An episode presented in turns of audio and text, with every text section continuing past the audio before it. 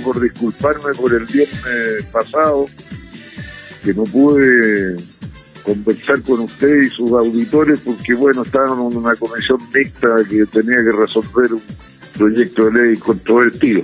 Exactamente, diputado. De hecho, acá lo, lo tenemos ausente, así que eh, una más y va a tener que venir con el apoderado, diputado. Muy bien. Anótelo en la libreta. Lo, tenemos acá anotado, así no se preocupe.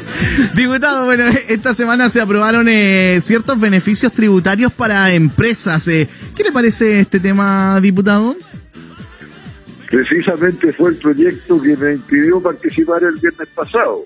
Se trata de rebajas tributarias, beneficios tributarios, para estimular a las empresas a reactivarse, invertir pero tiene un desequilibrio muy grande el proyecto, por eso se demoró tanto en salir.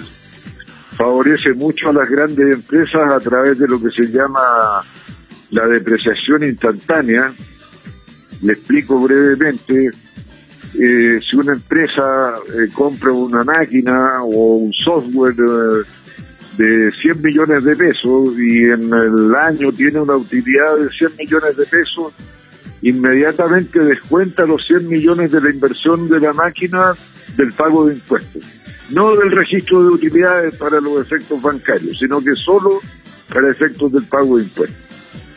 Y bueno, se estima que ese beneficio va a bordear cerca de los 6 mil millones de dólares y usted sabe que esas grandes inversiones en maquinaria sofisticada o en software sofisticado lo hacen las grandes empresas, no las pequeñas. Y también se da el beneficio de que el 1% de destino regional que debieran aportar todas las eh, empresas que hagan inversiones superiores a los 10 millones de dólares en región, que va a ser sustituido por un aporte fiscal y no por un pago de impuestos pero ¿cuáles son las, empresas que invierten más de 10 millones de dólares en regiones? Principalmente las mineras, entonces vamos a terminar subsidiando solo a las medianas y grandes empresas de la de la minería. Por el contrario, para las pequeñas y medianas lo que hay, postergación en el pago del IVA, que pasamos de 90 eh, a 120 días, eh, perdón, de 60 a 90 días. De 60 a 90, claro. Eh, una reducción de la tasa de impuesto a las ganancias del 25 al 10%. El problema que tiene eso es que hoy día no están teniendo ganancias, entonces no van a beneficiarse del descuento tributario. Y esta misma medida impacta en los llamados pagos provisionales mensuales que disminuirían en la medida que disminuye la tasa impositiva. Pero también como no va a haber utilidades, no va a impactar mayormente. Y esto fue un gran debate porque a las pequeñas y medianas empresas se le ponen todo tipo de requisitos para postular a los beneficios, que tienen que estar sin deuda tributaria, que tienen que estar al día en el pago de los créditos bancarios, para postular sobre todo al fondo de garantía de la pequeña empresa.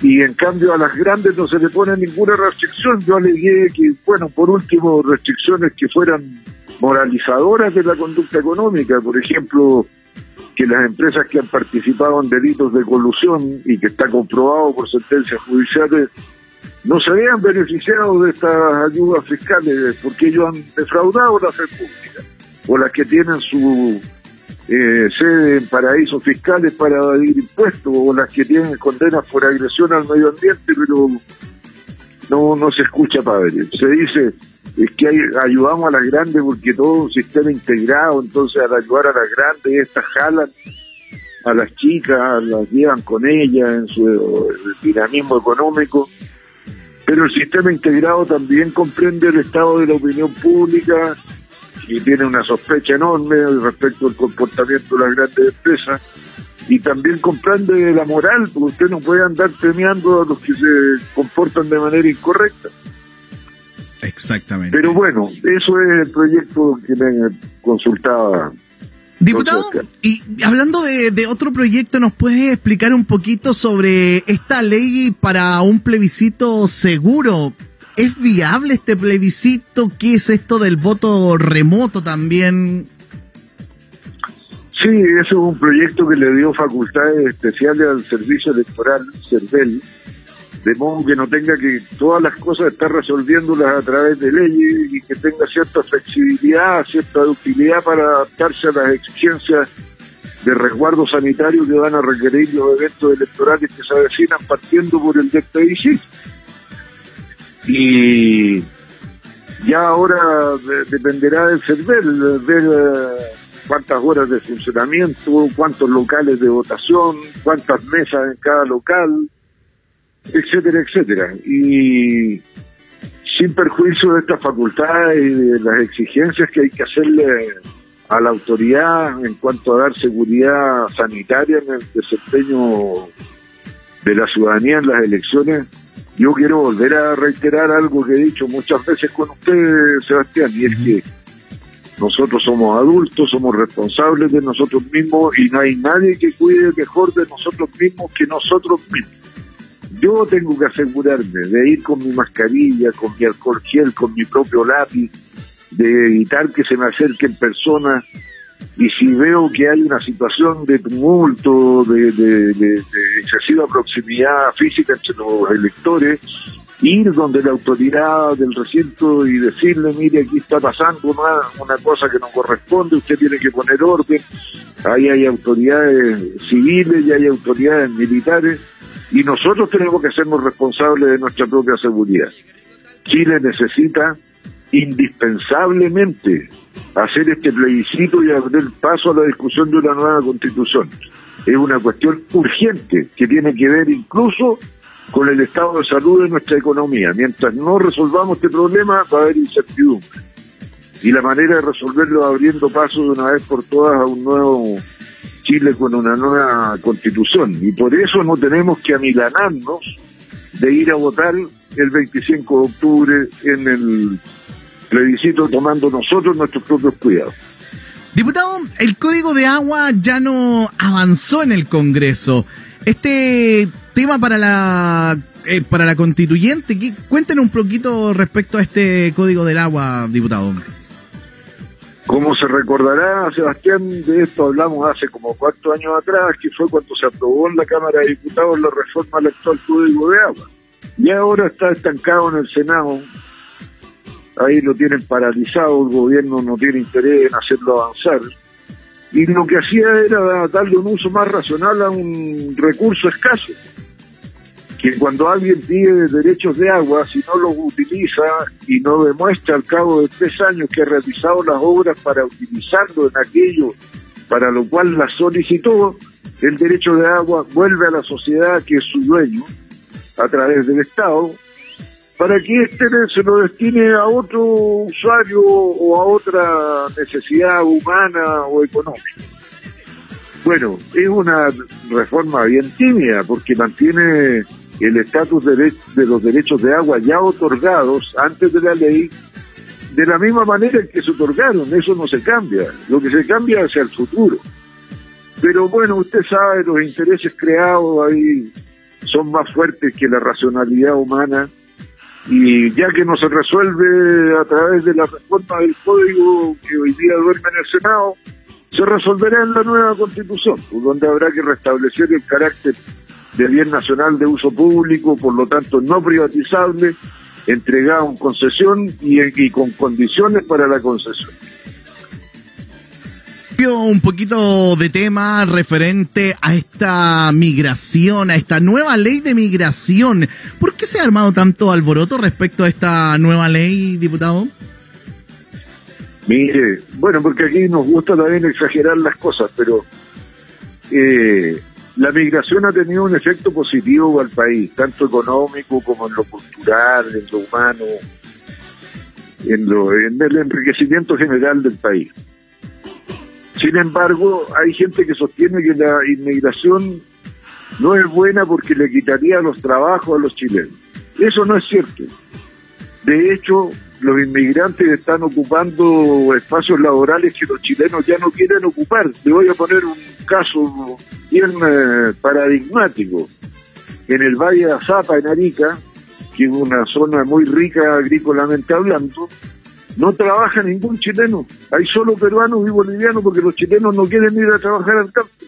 Y lo mismo está pasando en la zona central, en los campos. Entonces, estigmatizar a la inmigración porque nos quitaría el trabajo tiene un argumento falaz. En realidad yo creo que lo que encubre es una discriminación de carácter eh, racista y xenófoba, como también tenemos discriminación con nuestros propios pueblos originarios.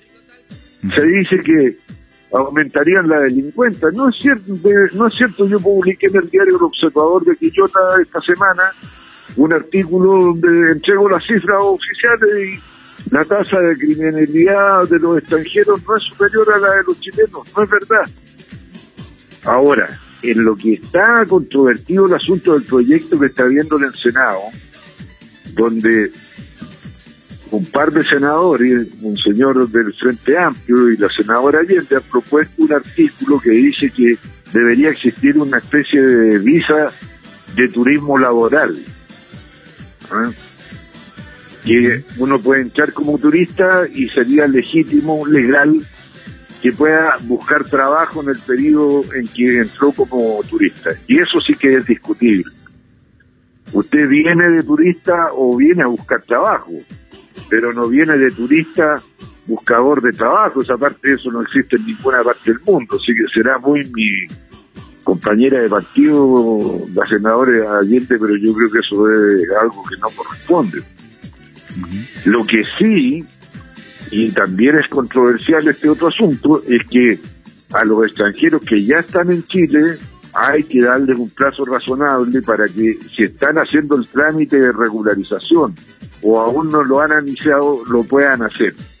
O sea, decir, expulsemos a los que están irregulares es algo completamente inhumano y además que va contra todo convenio internacional y contra todo trato humano a las personas que emigran por desesperación, pues, no por satisfacción en sus países de origen. Diputado, este jueves eh, el hospital de Quillota estuvo plasmado en una nueva polémica debido a una rotura de matriz donde los pacientes debieron ser eh, trasladados eh, del hospital. Esta rotura de matriz es de Val, por ende es un tema también que va de fondo, yo creo, por esta parte. ¿Se ha invertido lo suficiente en la salud pública para afrontar esto que es la pandemia, diputado? Miren, no es suficiente porque en lo que hay que fortalecer ahora son los centros capaces de hacer la trazabilidad, de seguir la evolución del, del bicho cuando se provocan los contagios, de si una persona se contamina, con quienes se relacionó, para ver que esas personas con que se relacionó no hayan contraído el virus y lo continúen propagando, y ahí la inversión ha sido insuficiente, pero lo que usted toca del hospital, bueno, el hospital de Quillota ya está viejito ya, ¿ah? y, la responsabilidad no es propiamente del hospital, como recordó usted, sino que es el que tiene que mantener las matrices de agua potable. Más grave es lo que pasó en el hospital de Quillota con la entregua del cadáver de una guaguita a una familia equivocada. Eso sí que es responsabilidad del hospital. Pero Quillota y la provincia de Quillota no se puede quejar porque están terminando de construir y, de habilitar un hospital de primera generación, pues Exactamente. Se lo habrá visto. Exactamente, y ya está bien avanzada la, la obra. Ahora eso no tiene que ver con la pandemia, porque eso lo inició el gobierno de Michel Bachelet hace como cuatro años atrás. Exacto. Y era una necesidad evidente del sistema sanitario de la región de Valparaíso, como lo es el que se está comenzando ahora en Villa Alemana y el que debería continuar eh, también eh, en, eh, en San Antonio, y bueno, desde luego está pendiente la modernización del Van que ya tampoco resiste, en el, ya si, sigue siendo un hospital de primera a nivel nacional en el tratamiento del cáncer y, cardiología, es por la calidad de sus profesionales y de su personal, no por la calidad del edificio. Diputado, un placer poder conversar con usted. Eh, en este día viernes. Un abrazo grande y que tenga un excelente fin de semana y nos escuchamos el próximo viernes. Recuerde traer eh, la libreta de comunicaciones firmada por el apoyo. Muy, muy bien, Sebastián, la llevaré puntualmente para que no me Un abrazo grande, diputado. Que le vaya muy bien. Hasta el viernes. Muchas gracias. chao. chao. chao.